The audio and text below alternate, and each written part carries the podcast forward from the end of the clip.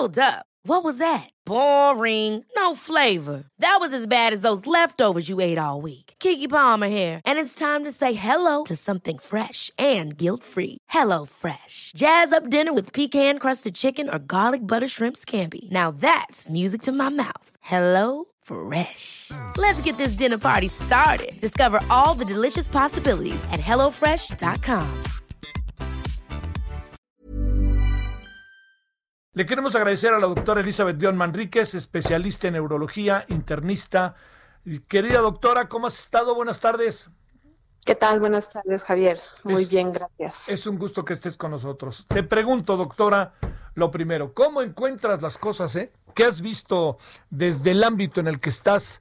¿Qué ha venido sucediendo? Pues si quieres lo podemos colocar en las últimas semanas, ¿no?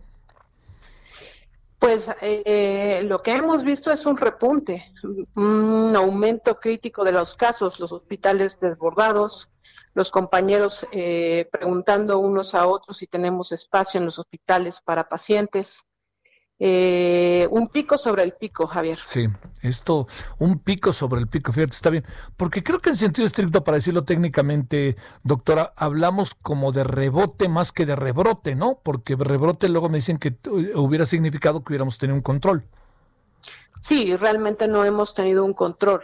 Simplemente es que eh, sobre, sobre la ola que, ha venido de casos, tenemos un mayor repunte y de hecho un mayor repunte con respecto al inicio de la pandemia y al, y al mayor pico que hemos tenido. Se espera que dentro de los próximos meses tengamos un mayor número de casos. Bueno, a ver, entremos en ese tema, doctora Elizabeth León Manríquez.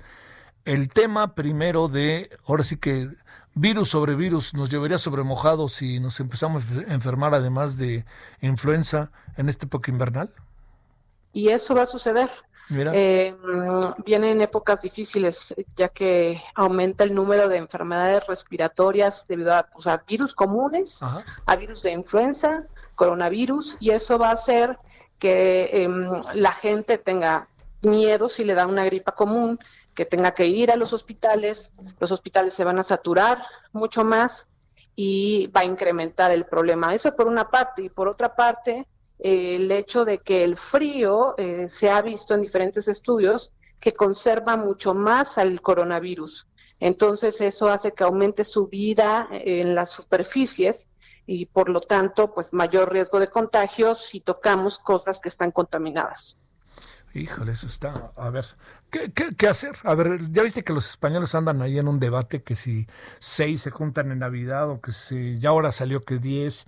A ver, ahí, ¿qué, qué, qué, qué es lo que sugieres? Porque además somos fiesteros, doctora, pues ¿cómo lo vamos a evitar? ¿Qué hacer ahora? Es una realidad, las familias en México se van a querer reunir sí o sí, pero lo que podemos hacer pues es regalar salud, ¿no? ¿Y cómo regalar salud? Uno es eh, pues haciéndose pruebas. Antes de reunirse la familia, tener por lo menos una semana de aislamiento y hacerse pruebas 24 horas antes de, la reunión para estar tranquilos de que ninguno es portador del virus. Al momento de la cena, pues idealmente comer en un lugar que sea ventilado y además utilizar cubrebocas una vez que terminamos la cena, ¿no? Ya sabemos que el cubrebocas sí funciona. Claro que esa es una, una de las claves. Oye, este, a ver, ¿qué, ¿qué recomiendas, doctora? Ahora sí que luego me cobras la consulta. Este, ¿qué, ¿qué recomiendas, Elizabeth, en función de lo siguiente? Eh, hay gente que dice, bueno, me voy a reunir con mi familia. Oye, es hasta mi caso ahí que de repente platicamos entre nosotros. Me voy a reunir con mi familia, entonces a lo mejor me conviene hacerme la prueba días antes por decirte algo. ¿Qué piensas de esa parte en donde pues, uno está tratando de prever lo más que se puedan las cosas? Pues es la forma más responsable de reunirnos. eh, hacerse una prueba días antes, yo diría, bueno, te lo puedes hacer eh, dos días antes de reunirte, pero los dos días siguientes no puedes salir, porque si tú sales te expones a infectarte y entonces, bueno, de nada sirvió que te hicieras la prueba antes. Claro.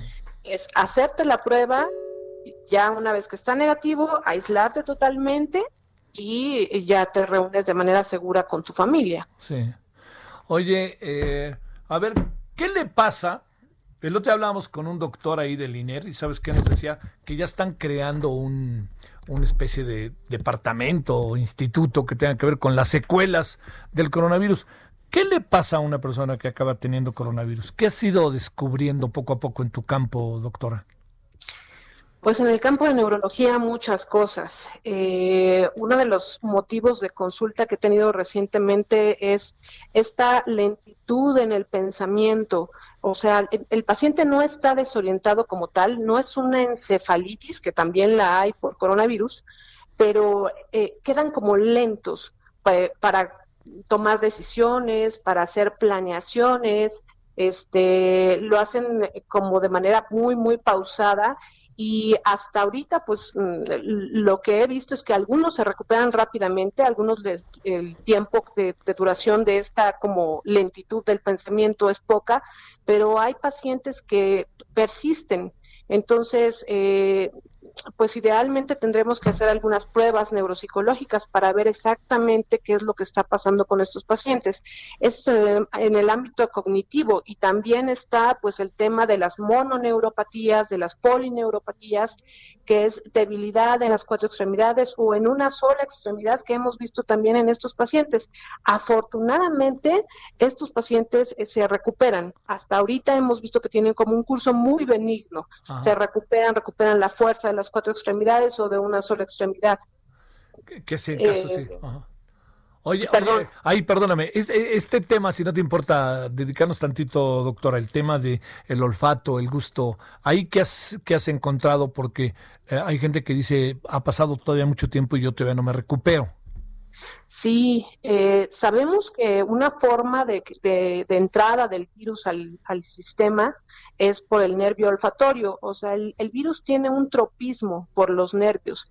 Entonces, a la hora que entra y trepa por el nervio olfatorio, causa una desmielinización o una afección del nervio y por lo tanto se pierde la olfacción.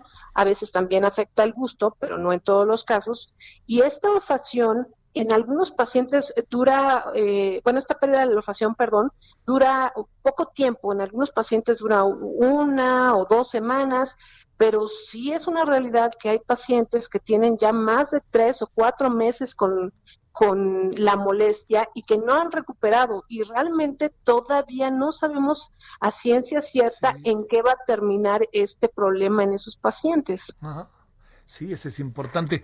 A ver, doctora, otra pregunta de, a la doctora, la consulta. Este, ¿Quién sugieres en tu calidad de doctora, especialista en neurología e internista que estás viendo diario la batalla que se, se va este, desarrollando? ¿qué, ¿A quién sugieres que se haga la prueba? ¿Quién debería de, a ver, qué, qué persona, qué tipo de personas, qué tipo de perfil ¿O quiénes son los que deberían hacerse la prueba? ¿Todos o quién? Todos. Todos. Todo el que pueda que se la haga. Así es, o sea, eh, realmente no es el que tenga síntomas, no es el que tenga mayor factor de riesgo. Todos nos tenemos que estar haciendo pruebas constantemente porque existen los portadores asintomáticos de la enfermedad. Y si no identificamos a esos, que son los que no están en aislamiento porque están asintomáticos, pues entonces van a seguir diseminando la enfermedad y la cadena nunca se va a romper todos tienen que hacerse pruebas. todos tenemos que. ¿Cuánto dura la prueba? ¿Un solo día o cuánto dura el efecto? Porque pues si sales a la calle, a lo mejor en la misma, te hicieron la prueba y saliendo a la calle bolas, ahí te contagias, ¿verdad? Así es. Qué cosa, es una realidad. Qué cosa, tan fuerte, ¿no? Sí, eh, es una realidad. Puede ser que hoy te hagas la prueba y mañana te contagiaste. Sí. Pero entonces tenemos que echar mano de todas las medidas de cuidado tenemos que hacernos pruebas, pero también tenemos que hacer usar cubrebocas, lavarnos las manos, mantener sana distancia, ¿no? Eh, evitar lugares con, conglomeraciones. Entonces son como varias medidas para tratar de limitar esta, e, e, este, esta pandemia. Oye, a ver, este, déjame regresar al, al, a lo del fin de año. Eh, toma, digamos, si nos vamos a juntar, tomemos distancia, estemos en lugares abiertos, y ya si cenamos y nos echamos los tequilas o lo que tú quieras, pues inmediatamente de nuevo estar con el gel y con la sana distancia y con el este cubrebocas. claro, en la medida de lo posible. O sea, si estamos, si estamos en una cena, lo, lo que dicen algunos artículos que ya se han eh, escrito acerca de, este tema, es que si estamos en la cena, de preferencia en lugares abiertos o en un lugar ventilado, en la ventana no debe de colocarse nadie, porque si alguien se coloca en la ventana y está enfermo, pues esparce el virus.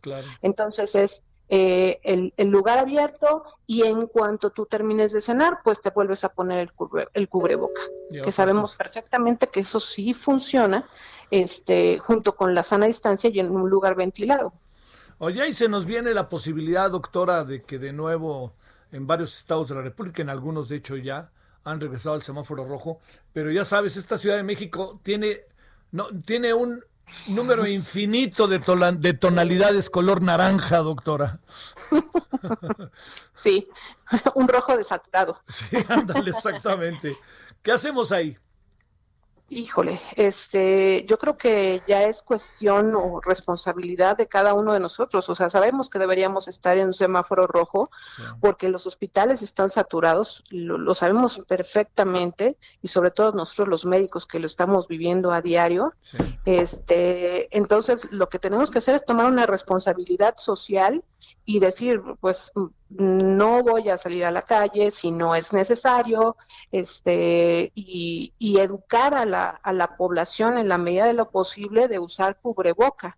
Pues una realidad que la gente pues tiene que salir a trabajar, tiene sus negocios, pero si nosotros lo hacemos con disciplina y con la educación em, que, que, yo creo que podemos limitar pues estos contagios, pero en realidad eh, yo, yo estoy segura que deberíamos estar ahorita con ciertas eh, limitaciones para la movilidad y, lugares que deberían de estar cerrados, ¿no? Sí, sí, sí, sin la menor duda.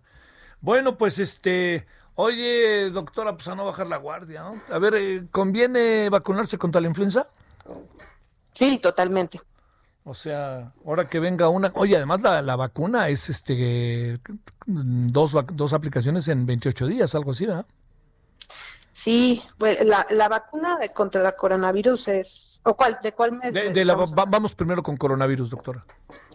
Sí, la vacuna del coronavirus, eh, bueno, es un tema interesante. Yo creo que hay que creer en esta vacuna, hay que creer en las farmacéuticas que nos están diciendo que tienen una cobertura muy amplia, hasta 94%, 90%, otras. Eh, pero no podemos poner todas nuestras esperanzas en la vacuna, porque eh, eso es lo que la farmacéutica nos está diciendo. Todavía faltan los trabajos de investigación de la gente que no trabaja en las, en las farmacéuticas y todavía falta que tengamos las condiciones para la llegada de las vacunas. La otra vez estaba escuchando que, que decían en, en alguno de los programas del Heraldo que ya tenían unas cajas eh, para transportar la vacuna a los centros de salud aquí en la Ciudad de México, pero solo estamos hablando de la Ciudad de México y estamos hablando de una cajita que va a contener cierto número de vacunas. Entonces, eh, tenemos que estar conscientes que la vacuna no nos va a venir a salvar en diciembre, ¿no? La vacuna nos va a venir a salvar a largo plazo.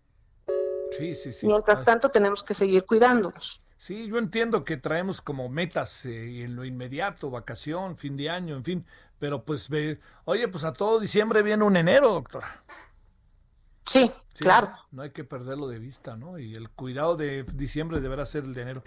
Doctora, te agradezco mucho y este, pues bueno, a, vacunarse cuando llegue, si se puede, pero sobre todo hacerse pruebas, pruebas, pruebas, pruebas. ¿Cuántas pruebas conviene que se haga uno cada que cada 15 días, cada mes, en la medida de tus posibilidades? Eh, yo creería que depende de tus actividades, porque si es una persona que está en, en, casa, bueno, pues si va a salir, si va a visitar a su familia, que se haga una prueba, si sale de viaje, que se haga una prueba. Pero si es una persona que constantemente está saliendo, pues si se puede realizar una prueba a la semana, mm, yo no lo vería descabellado. Sale. Te mando un saludo, doctora, y el agradecimiento que estuviste con nosotros. Muchas gracias, Javier. Hasta, luego. luego. Doctora Elizabeth León Manríquez.